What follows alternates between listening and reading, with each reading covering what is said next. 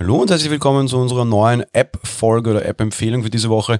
Und es ist eine durchaus kurze Folge wieder, weil es nicht großartig viel dazu zu sagen gibt. Aber es ist eine App, die mich die letzten zwei Wochen, vor allem in meinem Krankenstand, durchaus gut beschäftigt und bei Laune gehalten hat. Es ist ein Remake eines alten, wirklich alten Videospielklassikers von Konami. Die Rede ist von Castlevania Symphony of the Night, auch im App Store tatsächlich Sotten genannt.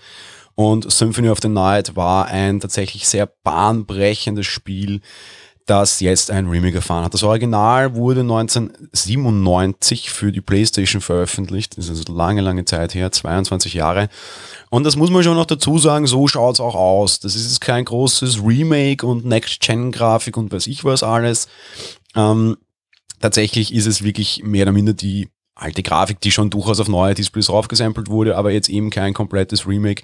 Es ist die klassische alte Castlevania-Grafik, aber die ist man ja gewohnt und die möchte man ja und die war damals ja bahnbrechend. Generell war Sotten durchaus bahnbrechend. Ich habe das damals schon im Alter von 10 gespielt und bin äh, sehr begeistert von dem Remake generell. Wie gesagt, alte Grafik, aber es lässt sich alles gut bedienen, es lässt sich alles gut steuern.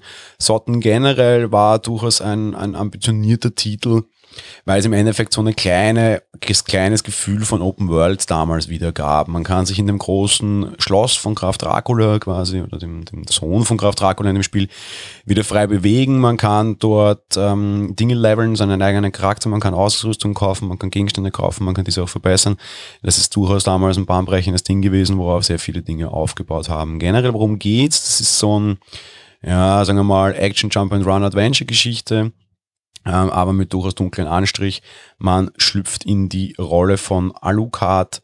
Ähm, das ist äh, ja der Sohn von Graf Dracula, der quasi unterwegs ist, um zu schauen, was während seines letzten langen Schlafs passiert ist. Umsetzung, wie gesagt, sieht unter Anführungsstrichen alt aus, so soll es auch sein, gespielt werden kann mit dem klassischen Virtual Controller on Screen. Mir persönlich gefällt das nicht besonders, ist aber wahrscheinlich Geschmackssache.